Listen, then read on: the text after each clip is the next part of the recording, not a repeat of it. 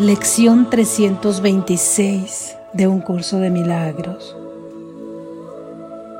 He de ser por siempre un efecto de Dios. He de ser por siempre un efecto de Dios.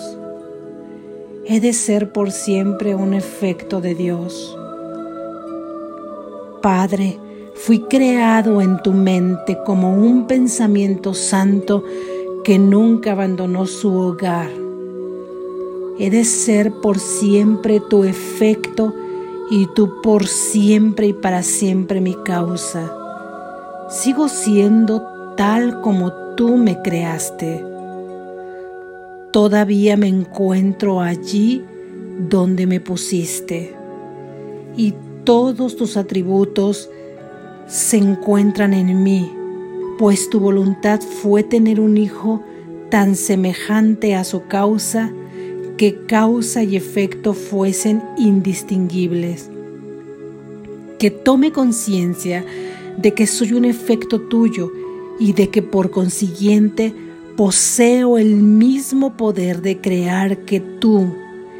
Y así como es en el cielo, sea en la tierra. Sigo tu plan aquí y sé que al final congregarás a todos tus efectos en el plácido remanso de tu amor, donde la tierra desaparecerá y todos los pensamientos separados se unirán llenos de gloria como el Hijo de Dios. Veamos hoy la tierra desaparecer, al principio transformada y después, una vez que haya sido perdonada, veámosla desvanecerse completamente en la santa voluntad de Dios. Y así es. Amén.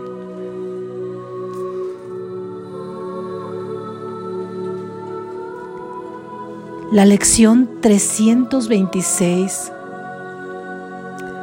Reflexiones. Nos habla de que en cualquier tiempo, sin interrupción ninguna y en ningún momento, no dejo de ser un efecto de la causa, un pensamiento de mi Padre, una manifestación de su amor. Eso es lo que soy. No puedo dejar de ser efecto nunca y como efecto de la causa revisto las mismas características. El manzano da manzanas y no da peras el olmo. Mi Padre es amor. Yo no puedo ser miedo o estar en el miedo. Y mi Padre no puede dejar de ser amor. Soy amor efecto del amor. La manzana lleva semillas del manzano. Tú llevas la semilla del amor, del amor de Dios. Tus pensamientos verdaderos solo pueden sembrar amor y cosechar amor. Eso es creación. Eso es crear junto con mi fuente porque poseemos la misma semilla.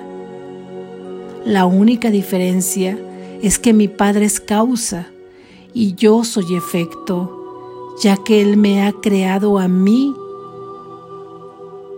Así entonces, co-creo junto con Él, co-creo con el amor.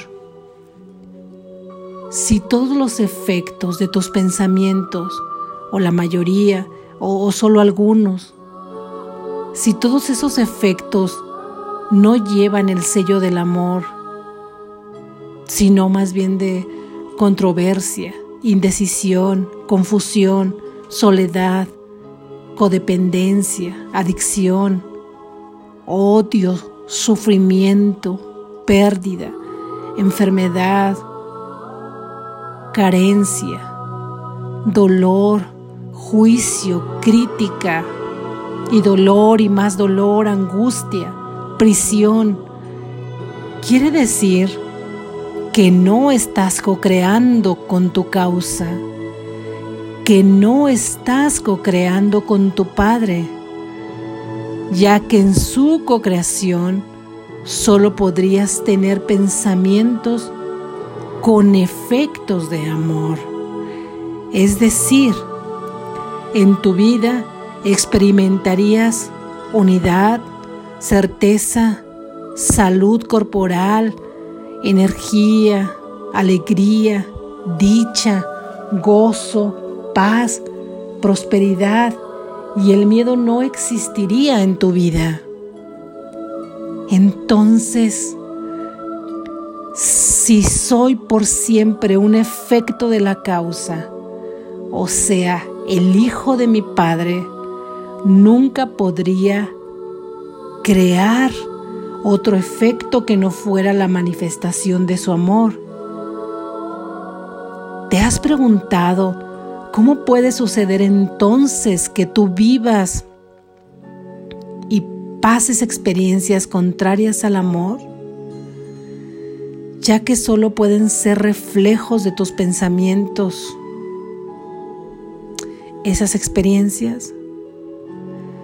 La respuesta es que no puedes, no puedes crear ese tipo de pensamientos. Por lo tanto, si vives esas tribulaciones, lo que vives bajo esos efectos no puede existir y por lo tanto es un sueño. Un sueño donde sueñas que vives esas experiencias dentro de un mundo dual dentro de un tiempo y un espacio y sueñas que puedes crear efectos opuestos a los de tu fuente, a los de tu causa. Es como si soñaras que el olmo sí da peras. En un sueño puedes hacer eso, incluso puedes hacer que dé melocotones. Mas no dejará de ser un sueño, que al despertar Pensarás incluso que ha sido gracioso soñar con ello. Así que en esta lección Jesús te recuerda que no es posible crear realmente un mundo de caos como en el que vivimos. Por lo tanto, estás soñando. Y Él quiere que ya no sufras, quiere dulcemente despertarte de ese sueño de miedo y que aún en la tierra puedas crear, o sea, aún en el sueño,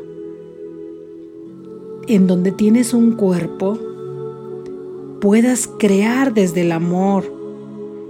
Si no lo haces así, solo estarás fabricando imágenes y nunca creando o co-creando con Él. Nos dice Jesús que Él está con nosotros en la voluntad de despertar. No estamos solos. Se unen las fuerzas del cielo y del gran Maestro, nuestro hermano mayor, Jesús mismo. Así que juntos veremos desaparecer la tierra, mas antes se transformará. ¿En qué? En pura visión de creación de amor ver el reflejo del amor de Dios en la tierra, ver a un mundo perdonado, vivir el cielo en la tierra